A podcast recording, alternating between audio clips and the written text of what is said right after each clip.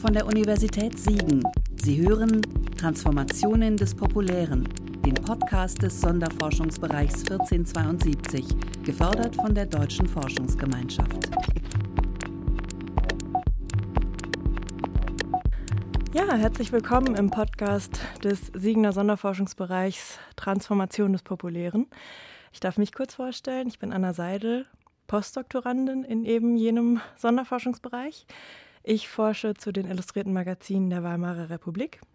Und heute rede ich aber über was ganz anderes, und zwar mit jemandem, mit Sebastian Berlich, über Popmusik im weitesten Sinne und genauer noch über Masken in der Popmusik.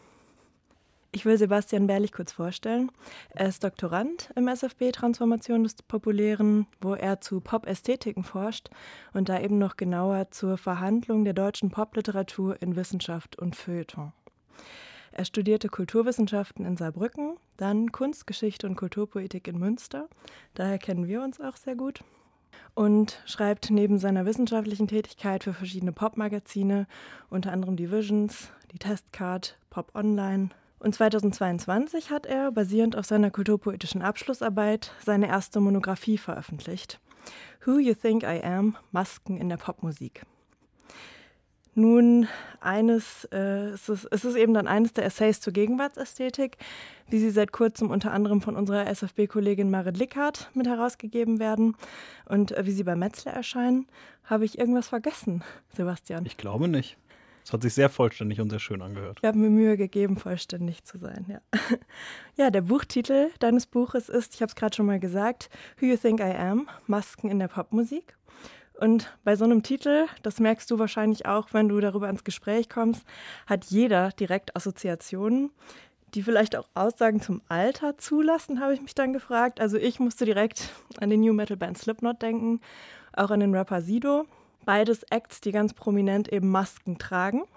Und auf Twitter wurde bei der Bewerbung deines Buchs neugierig gefragt, sind die Residents drin? Und das habe ich gedacht, könnte ja mal eine Frage sein, die du direkt beantworten kannst. Sind die Residents drin? Ja, die Residents sind drin, aber nur ganz kurz. Am Ende gibt es so einen kleinen historischen Abriss, da müssen die natürlich auftauchen als so eine der ersten Bands, die Maske getragen haben. Kann aber auch eigentlich direkt sagen, dass sie eigentlich auch ein bisschen so ein Sonderfall sind, weil es da einfach noch sehr artsy ist. Ähm, es hat nicht so diese Spannung, die dann für Phänomene, wie du sie gerade genannt hast, wie Slipknot oder Sido eigentlich entscheidend sind. Ja, ja. Und zum Teil, also ich habe mir die Residents dann auch nochmal angeschaut, zum Teil scheinen es ja auch eher Fotomontagen zu sein, als dass man es vielleicht ganz direkt mit Masken zu tun hat. Also ein Verweis auf die historischen Avantgarden vielleicht sogar, die ja wiederum auch viele Masken getragen haben. Das ist ein Exkurs, den du mir erlaubst, den du gar nicht so machst. Ich habe dein Buch mit großem Interesse gelesen, gestern nochmal Front to Back und du erlaubst mir trotzdem die ein oder andere naive Nachfrage. Und dann würde ich mal starten mit, kannst du mal auflösen, was hat es eigentlich mit dem Titel auf sich? Masken in der Popmusik. Du sprichst ja gerade nicht von der Maske als Metapher. Es geht also nicht um die Thematisierung von Masken in Lyrics oder so. Was meinst du also, wenn du von Popmusik sprichst und Masken in der Popmusik? Also der Popmusikbegriff, den ich benutze, der ist eigentlich relativ weit. Insofern, dass er so ein bisschen in das geht, in die Richtung geht, die auch in den Cultural Studies und in Deutschland dann vor allem bei Dietrich Dietrichsen vorherrschend ist, nämlich dass Popmusik eigentlich ein ganzes Konglomerat von Zeichenformen und von Medien ist. Also dass Videos, Bilder, Lyrics, natürlich auch Musik, also Töne, wirklich was Hörbares, dass das alles gemeinsam an Bedeutungsproduktion irgendwie mitwirkt und alles irgendwie eine Rolle spielt. Und deswegen die Frage, wenn man von Maske in der Popmusik spricht, könnte man auch erstmal an sowas wie Autotune denken oder so, also etwas, was eine maskierende Wirkung hat oder eben ganz metaphorisch werden und auch an Lyrics oder sowas denken. Aber mir geht es wirklich in dem Buch drum, über Masken als konkrete Objekte zu sprechen, die sich vor Gesichter legen und die auch wirklich eigentlich als Material im Ideal oder im Extremfall vorhanden sind. Es gibt da natürlich einen relativ weiten äh, Bereich an Graustufen, wo dann auch sowas wie Schminkmasken etc. pp. dazugehören, genau. Ja, das ist auch interessant, dass du gerade die Begriffe Objekt und die Materialität nochmal ins Spiel gebracht hast, weil auch die Maske bedarf ein wenig Erklärung. Du meinst ja gerade nicht das, was du mit Schminkmasken gezeigt, äh, bezeichnet hast. Also es geht nicht um äh, Siggy Stardust oder um Kiss oder so, an die man ja vielleicht auch denken könnte, zumal wenn man an Maske und Maskerade denkt. Du meinst was anderes. Also ich würde sagen, im Kern des Phänomens, das ich untersucht habe, äh, sind wir eigentlich da, wenn wir über Sido und Slipknot sprechen. Also Sido mit der verchromten Totenkopfmaske, ähm, die wirklich, wenn man an andere Fotografien von RapperInnen aus der Zeit denkt, einfach krass rausfallen, weil diese Verbindung zum Gesicht gekappt wird. Also man kennt es ja gerade in so Stilen wie Hip-Hop und ähm, auch Rock teilweise, geht es oft darum, sich authentisch zu geben, sich so zu zeigen, wie man sich zwar mit Szenecodes, aber dann eben auch auf der Straße zeigen würde. Und da eine Maske zu tragen, wirklich, das ist natürlich ein ganz, ganz krasser Bruch. Und der ist für mich eigentlich ein Prozess, oder dieser, dieser Bruch setzt einen äh, Prozess in Gang, der wahnsinnig viel ermöglicht. Das kann Reflexion sein darüber, wie Popmusik eigentlich funktioniert. Ähm, es kann aber auch wirklich ein Marketing-Tool einfach sein. Es kann was sein, das, das Beachtung generiert. Das heißt, die Funktionen sind da ganz, ganz vielfältig und lassen sich gar nicht so leicht in Kategorien wie subversiv und affirmativ zum Beispiel einteilen, würde ich sagen. Ja, das wäre die nächste Frage gewesen. Was ist die Qualität der Maske in der Popmusik? Du hast gerade eben verschiedene Funktionen besprochen. Es ist eben nicht nur bloßes Spektakel. Wenn wir mal bei jemandem wie Sido bleiben, was, was macht die Maske mit Sido? Ja, wie funktioniert das? Ich denke, das zentrale Moment ist wirklich zum einen dieser Bruch, in dem aber auch die Struktur der Pop-Persona abgebildet wird. Also das ist so ein Begriff, der irgendwie mehr oder weniger in der Forschung kursiert. Ähm, und ich habe mich an verschiedene Traditionen angelehnt. Eine geht so ein bisschen in Richtung Simon Thrift. Bei Dietrich Dietrichsen spielt das in gewisser Weise auch eine Rolle. Der spricht aber tatsächlich davon, dass in der Popmusik immer unentscheidbar sein muss, ob eine Person oder eine Rolle spricht. Und dadurch wird er aber quasi so ein dritter Bereich erzeugt. Den habe ich versucht mit Persona zu umschreiben. Also eben dieses diffuse öffentliche Auftreten, wo Leute sich äußern und man weiß jetzt nicht genau, ist das gerade Übertreibung, ist das ernst gemeint, spricht da gerade jemand als eine Kunstfigur? Also eben nicht der Moment, wie wir ihn im Theater haben, wo absolut klar ist, hier sehen wir zwar einen Menschen, hier sehen wir jemanden, der was darstellt, aber diese Person wird eigentlich vollkommen ausgeblendet und es geht nur um die Rolle. Und im Pop ist es eben anders. Beide Seiten werden im Spiel gehalten. Und das ist das Faszinierende, würde ich irgendwie auch sagen, so ein bisschen vielleicht an der Maske, dass die dadurch, dass sie so krass da ist und so krass als solche sichtbar ist, automatisch immer auch darauf verweist, dass dahinter noch etwas anderes steckt. Der Maskenforscher Richard Weihe, der hat das äh, mit diesem Begriff Paradoxie der Maske beschrieben, dass es auf der einen Seite innen und außen trennt und gleichzeitig aber auch verbindet. Und das ist, glaube ich, was, was man, wenn man dann zu einem Beispiel wie Sido geht, bei ihm zum Beispiel sehr gut sehen kann, weil also auf der einen Seite die Maske oft in der in, ja, in Songs von ihm oder in seiner Inszenierung genutzt wird, um eine Privatperson von der Rolle auch mal zu trennen aber gleichzeitig auch eine Art von Kontinuität und sowas wie Authentizität trotzdem zu inszenieren und zu stiften. Also man merkt, diese Rolle kann auch einfach variieren und beides ist in der Maske angelegt. Gerade bei Sido machst du das ja auch äh, deutlich und auch bei einer Band wie Slipknot, dass die Maske auch nicht immer die gleiche Maske ist. Also Sido scheint ja dann, das habe ich bei dir gelernt, dann auch ein Spiel daraus zu machen. Aus dieser Chrommaske in Silber wird irgendwann die Goldmaske, die natürlich gerade auch im Hip-Hop, wenn man sonst an, ich weiß nicht, andere Dinge, die man sich ins Gesicht steckt, Grills oder so denkt, nochmal eine ganz andere äh, Botschaft aussenden, bis zur roten Maske, die vielleicht ein bisschen angriffslustiger wirkt. Du sprichst in dem Zusammenhang tatsächlich auch von Authentizität und das ist ja auch was, wo ich jetzt in erster Linie nicht dran gedacht hätte, wenn es um eine Maskierung geht. Wie geht das zusammen? Da wird eigentlich, würde ich sagen, diese historische Dimension interessant. Das ist was, was ich im Buch eher so ein bisschen anreiße und jetzt nicht wirklich ausführe. Das wäre nochmal ein eigenes Buch geworden. Wenn man sich das Ganze anguckt und so ein bisschen rausrechnet, dass ich einfach bei dem Korpus, das ich zusammengetragen habe, auch ein bisschen biografisch gefärbt bin. Du hast es auch gerade schon einleitend gesagt man merkt immer ungefähr, aus welcher Zeit die Leute so sozialisiert sind, an wen sie da denken, ob sie zum Beispiel vielleicht eher an Crow oder eher an Sido oder an The Residents denken. Ich würde aber sagen, dass wenn man sich so in, in die Popgeschichte zurückerinnert und wirklich an so starre Masken denkt, dann wird man vor den 80er Jahren nicht so wahnsinnig oft fündig werden. Also es gibt dann eben Beispiele wie The Residents, die ja aber fast eher in musealen Kontexten und wirklich in einem absoluten Meta funktionieren. Der Witz einer Band wie Slipknot ist ja eigentlich gerade, dass sie diese Meta-Lesart eröffnen und ja auch mit damit spielen, dass sie Ware sind, ähm, indem sie sich äh, Overalls anziehen, also Arbeitskleidung, auf denen Barcodes sind. Also diese ganze Semantik wird aufgerufen. Das passiert und trotzdem ist es auch Spektakel. Also beides geht wirklich zusammen. Und wenn man sich das idealtypisch mal in den 70er Jahren anguckt, hat man The Residents, die quasi nur Kunst sind. Wenn man es jetzt zuspitzt, man hat Kiss, die eigentlich nur Spektakel und Comics sind. Das sind so die beiden Extreme, die dann erst zusammengebracht werden müssen. Du hast jetzt nach der Authentizität gefragt.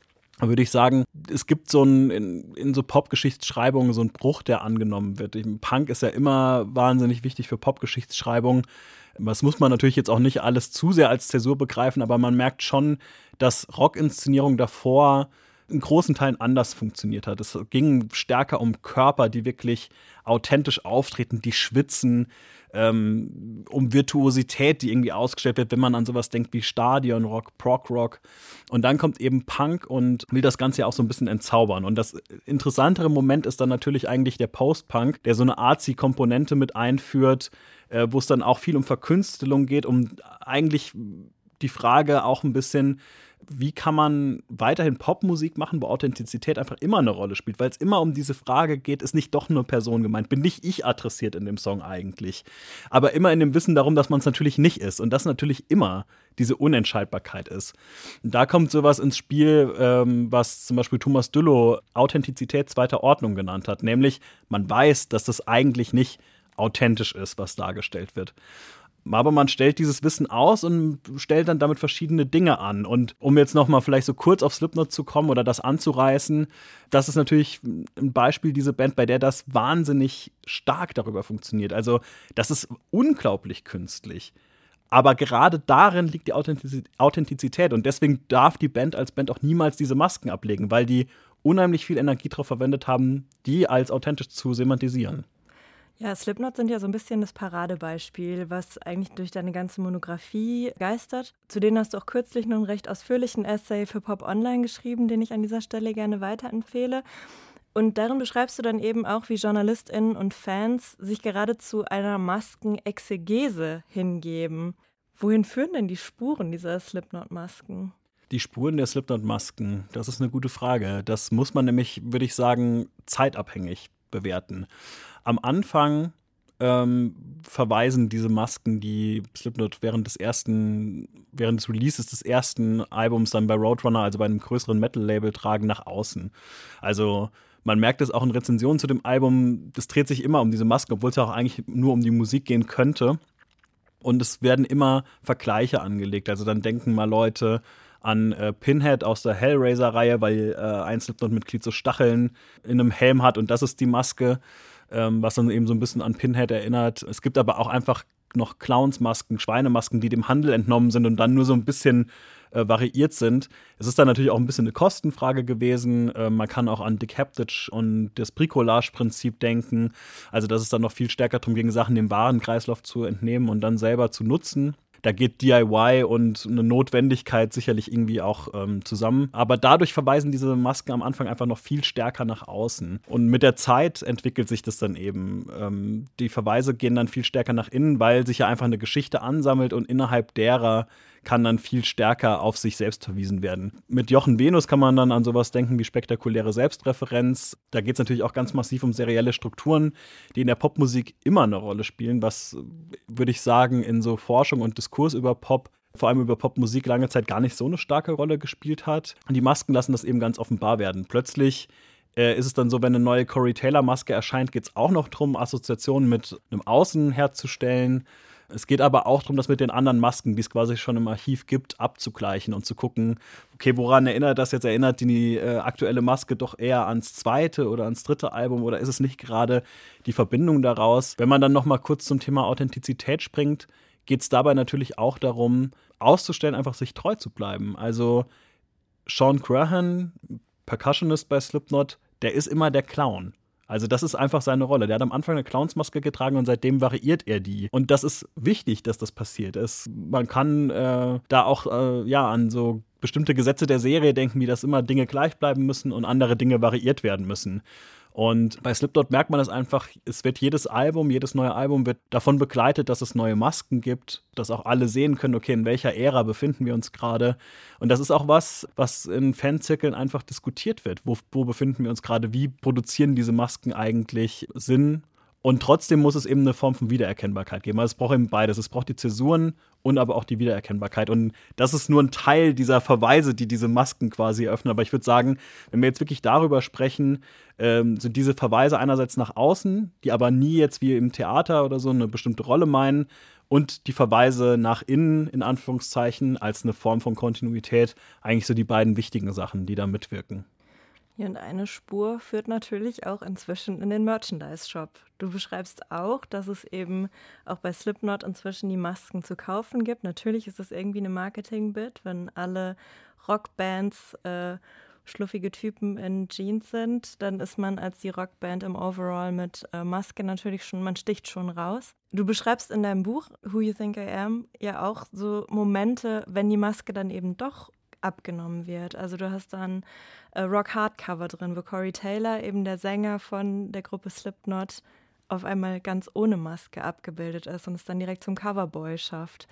Ist das dann ein Bruch mit dem Pakt, den die Band irgendwie mit den Fans schließt? Ist es ein Bruch mit dem Spektakel oder wie würdest du das beschreiben? Diese Demaskierungsmomente können ganz verschieden funktionieren. Ich würde erstmal eine Unterscheidung treffen, die dann auch für Slipknot wichtig wird, weil man sie da eigentlich direkt wieder einebnen muss, aber erstmal die Unterscheidung vielleicht treffen. Dass es auf der einen Seite Leute gibt wie äh, Materia, der ja als Solokünstler unmaskiert auftritt und eben in der Kunstfigur Masimoto, wo er mit gepitchten Vocals rappt äh, und wo es vor allem um Gras geht, wo es auch einfach eine krass äh, klar definierte Kunstfigur ist da trägt er eine Maske. Also da ist einfach diese Maske ganz klar da, um eine Rollenunterscheidung äh, einzuführen. Da ist auch eine Demaskierung dann unnötig, weil die Regeln klar sind. Die andere Version äh, ist im Extrem die, wo Leute wie Slipknot in die Öffentlichkeit treten und man sieht nur diese Masken, man weiß gar nicht, wer das ist. Bei Slipknot war das am Anfang ja sogar so zugespitzt, dass die auch mit Nummern angesprochen wurden. Also da ging diese Entmenschlichung, was ja einfach ein Diskurs ist, den die Band am Anfang vor allem stark führt, ging so weit, dass nicht mal ein Name zugestanden wurde. Da waren es irgendwann nur die Vornamen Genau, und dann ging es halt irgendwann dahin, dass, weil es das Internet gab, weil Leute geguckt haben, ah, okay, hier ist kann man doch die und die Person aus Iowa mit dem und dem Tattoo sehen und hat äh, auf Festival XY nicht mal der Overall ein bisschen ein Stück von einem Tattoo enthüllt doch und könnte das nicht dann die Person sein. Also irgendwann war klar, man kann das jetzt nicht mehr länger aufrechterhalten. Und genau, dann gab es die Situation, dass man Slipknot nach dem zweiten Album auch unmaskiert gesehen hat, zumindest manche Mitglieder. Äh, was aber eigentlich aus dieser Slipknot-Geschichte ausgelagert war, weil Corey Taylor äh, und der Gitarrist Jim Root von Slipknot äh, ihre alte Band Stone Sour reanimiert haben und viele andere Mitglieder der Band, das sind ja immerhin neun Stück, auch Seitenprojekte gegründet haben und dort unmaskiert aufgetreten sind. Dann konnten die Leute eins und eins zusammenzählen und die Schlagzeilen waren schnell gemacht. Und obwohl Corey Taylor eigentlich über das neue Stone Sour Album reden wollte, musste er dann auch über Slipknot natürlich reden und was das mit den Masken sind und ob die jetzt weitergetragen werden. Das Interessante ist, wenn man nochmal an diese beiden Extremfälle denkt, dass bei Slipknot es ja dann plötzlich so war, dass alle wussten, wie diese Typen hinter der Maske aussehen. Aber ich würde sagen, die haben diese Existenz ohne die Maske an ihre Projekte außerhalb der Band outgesourced. Also innerhalb der Band ist diese Marke und dieses Markenzeichen Maske einfach so wichtig und es ist auch von ihnen ja, wie ich eigentlich schon mal gesagt habe, so aufwendig als authentisch in inszeniert und semantisiert worden, dass sie das nicht fallen lassen können. Also das, äh, das würde den Pakt brechen, wie du das gerade gesagt hast. Und man merkt auch, dass es äh, natürlich immer noch einen starken Diskurs gibt, auch aus Metal raus. Der sagt, authentisch ist doch nur, wenn man sich jetzt wirklich in der Jeans auf die Bühne stellt und dann da sich ganz der Musik und dem Solo hingibt. Äh, und das andere ist alles Mummenschanz. Und gleichzeitig ist es mittlerweile möglich, dass äh, Slipknot auf dem Wacken als Headliner spielen. Nicht nur, weil sie wahnsinnig populär sind, das hat natürlich auch damit zu tun, aber auch, weil sie es geschafft haben, über ja mittlerweile so 22, 23, 24 Jahre äh, in der Öffentlichkeit sich ein eigenes Referenzsystem und zu schaffen und damit auch so ein bisschen umzukodieren, was eigentlich als authentisch gilt. Bei Slipknot war es am Anfang so, dass die gesagt haben, so ein bisschen auch noch mit so einem halben Blick wahrscheinlich auf Hair Metal, diese ganze Inszenierung von Oberflächen und Gesichtern, Celebrities, davon wollen wir uns abkehren, soll nur um die Musik gehen und deswegen tragen wir Masken. Äh, und ich würde es einfach mal als Argumentation so stehen lassen, weil das ja einfach ein Aufwand war, um zu, zu sagen, um nicht den Weg zu gehen, ah ja, okay, die tragen Masken, das ist ja nur Musical, das ist ja nur Theater, sondern ganz im Gegenteil, wir stehen als Personen gar nicht mehr im Vordergrund und es soll nur um die Musik gehen. Und das ist natürlich eine wahnsinnige Leistung, äh, das den Leuten zu verkaufen. Und das hat funktioniert, ja. Ja, das ist auch ein Moment, den du beschreibst für die wenigen maskierten Pop-Frauen, die ja auch Raum in deinem Buch finden.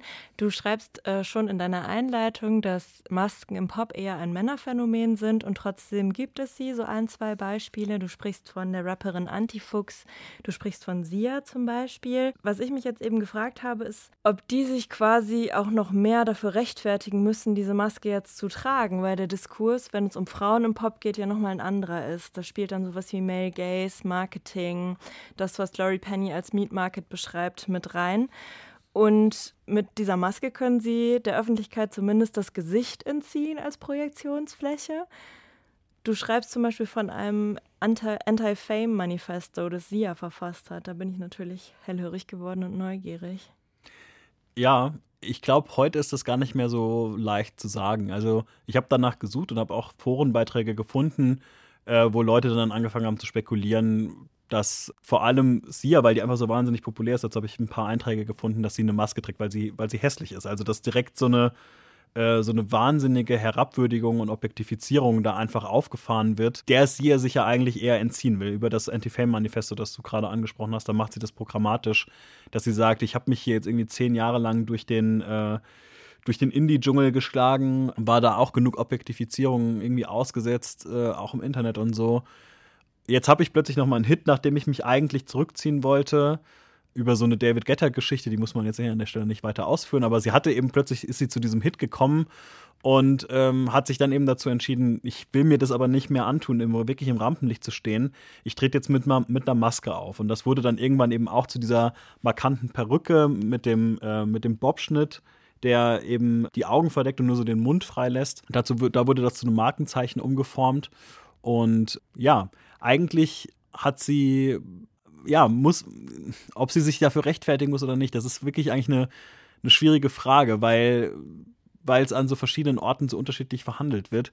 Ich glaube, dass sich im Grunde alle für ihre Maskierung rechtfertigen müssen. Man kann es vielleicht ein bisschen unterstellen, dadurch, dass es einfach nicht so viele Frauen gibt, die maskiert auftreten, dass es irgendwie anscheinend ein Thema ist, auf das man jetzt nicht so genau mit dem Finger zeigen kann, weil es wahrscheinlich eigentlich wahnsinnig komplex ist. Was man sagen kann, ist, dass eben sowohl Sia als auch Antifuchs, die du angesprochen hast, thematisiert haben, dass sie sich maskiert haben, um sich nicht diesen Lektüren auszusetzen. Sondern gerade Antifuchs hat das in Interviews deutlich gemacht, dass sie wollte, dass es um ihre Musik, um ihre Art zu rappen, um ihre Lyrics geht, wie bei allen anderen Kollegen auch. Das ist quasi die Idee. Und ich glaube auch, dass es bei den Männern Stillektüren gibt und dass es da vielleicht auch teilweise eine Rolle spielt. Es wird aber auf jeden Fall nicht so stark, nicht so stark angesprochen, nicht so stark semantisiert. Also das mit dem, mit dem Geschlechterverhältnis, was die Masken angeht, ist, finde ich, eine, ein ganz sensibles Thema.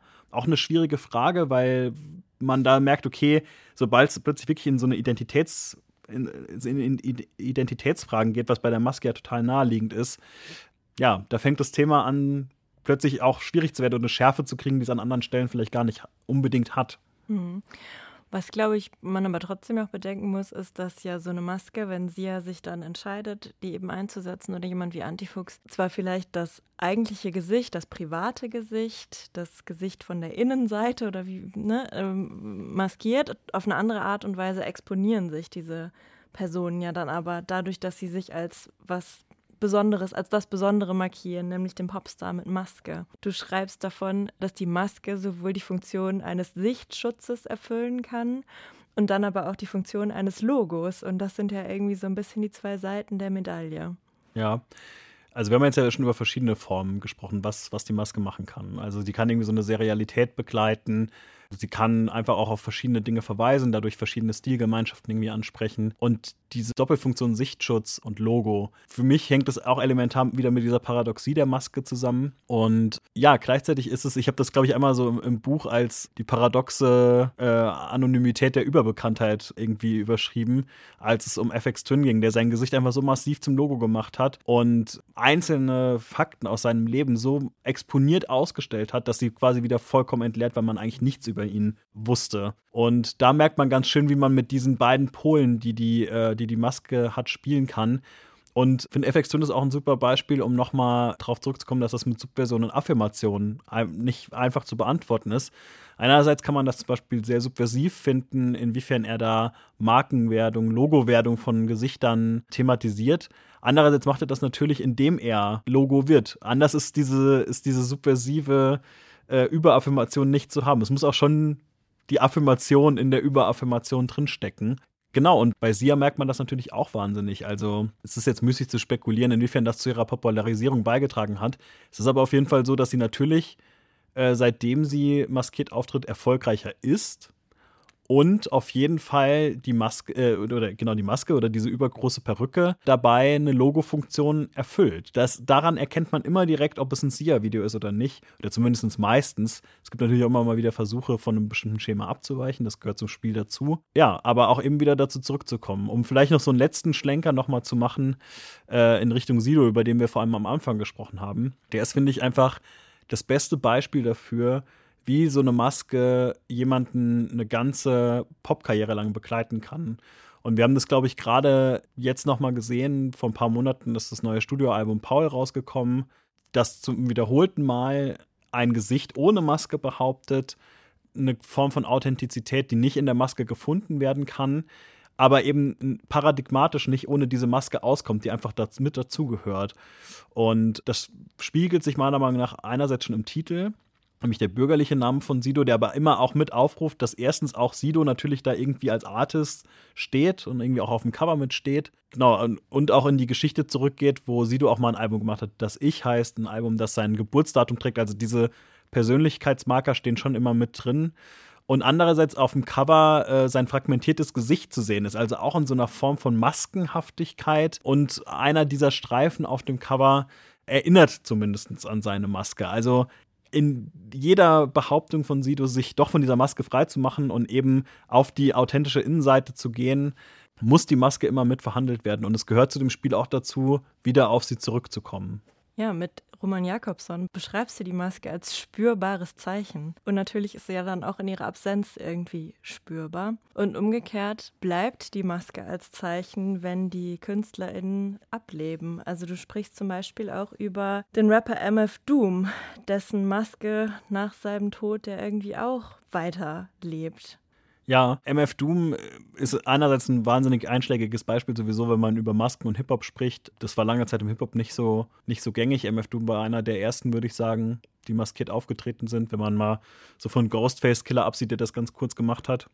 Und MF Doom ist einfach wahnsinnig mit dieser Maske verwachsen, weil sie auch biografisch bei ihm so eng angebunden war und er eigentlich so einen Zustand erreicht hatte, wo man ihn gar nicht unmaskiert präsent hatte. Und was ich ganz eindrücklich fand, war, ähm, MF Doom ist so zu der Zeit gestorben, als ich angefangen habe, an dem Buch zu arbeiten eigentlich. Also als ich angefangen habe, mich nochmal in meine Abschlussarbeit zu setzen und ein Buch daraus zu machen. Und ich habe dann einfach mal den Versuch gestartet und ähm, nicht ganz systematisch, aber doch quasi stichprobenartig mal zu gucken, wie viele Bilder von MF Doom mit Maske MF Doom ohne Maske und nur der Maske so in den sozialen Medien zu finden sind, unter so einem Hashtag wie irgendwie MF Doom Forever oder so, also so Memorial-Hashtags quasi. Und die meisten waren, würde ich schon sagen, einfach MF Doom mit Maske. Was ja eigentlich schon erstaunen kann, weil man ja sagen kann, okay, die Person dahinter ist ja gestorben. Es könnte ja ein Moment sein, wo man sagt, okay, jetzt fällt diese Rolle endgültig. Bei Dietrichsen in Über Popmusik gibt es auch so eine Stelle, wo es irgendwie um die großen Todesfälle geht, wo sich dann der Körper nochmal offenbart und dann wirklich so die Authentizität nochmal hervortritt. Das hätte man bei MF Doom ja auch erwarten können. Mein Eindruck war aber vor allem, dass nach den äh, Bildern, die ihn maskiert zeigen, einfach Bilder von der Maske ohne ihn noch häufiger vertreten waren als Bilder von ihm unmaskiert. Jetzt vollkommen egal, ob das so äh, wirklich aufgeht, ist es ja einfach auch bemerkenswert, dass Leute diese Maskenmetaphorik in dem Moment nutzen und es wirklich als so eine Art Totenmaske ausstellen, aber natürlich auch gleichzeitig mittransportieren, der Körper, der geht vielleicht, aber die Maske und das, wofür sie steht, nämlich dieses künstlerische Erbe, das bleibt. Also man merkt schon, das, was man vielleicht am Anfang als ein Spektakel abtun würde oder als eine reine Reizsache, wenn man dann wirklich so ganz tief in die äh, Adorno-Kiste greifen möchte, das hat eine unglaublich vielfältige Semantik und es ist auch ein super Beispiel dafür, um nochmal drüber nachzudenken, dass an Popmusik natürlich die Produktion massiv mitwirkt, auch die Distribution, aber eben auch die Rezeption einen maßgeblichen Anteil daran hat, Dinge mitzubestimmen, indem zum Beispiel bei Slipknot gerätselt wird, wofür nun diese und jene Maske steht, äh, und was das über den Geisteszustand der Personen dahinter aussagt. Oder dass bei MF Doom Leute eben danach die Maske zeichnen und damit versuchen, dieses Erbe hochzuhalten. Ja, das ist eigentlich ein schöner Schlusspunkt. Du erlaubst mir noch einmal dich zu zitieren. Du schreibst ganz gegen Ende deines Buches, die Masken zu beobachten bedeutet, Popmusik dabei zu beobachten, wie sie über sich selbst nachdenkt. Das hast du eigentlich gerade in deinem letzten Beitrag ja nochmal schön ausgeführt. Sebastian Berlich, ganz herzlichen Dank für deine Zeit und deine nicht enden wollende Pop-Expertise. Who You Think I Am, Masken in der Popmusik heißt dein Buch. Es ist 2022 bei Metzler erschienen, kostet 14,99 Euro. Mein letztes Wort ist Support Your Local Bookshop. Was ist deins? Ich schließe mich an. Gut.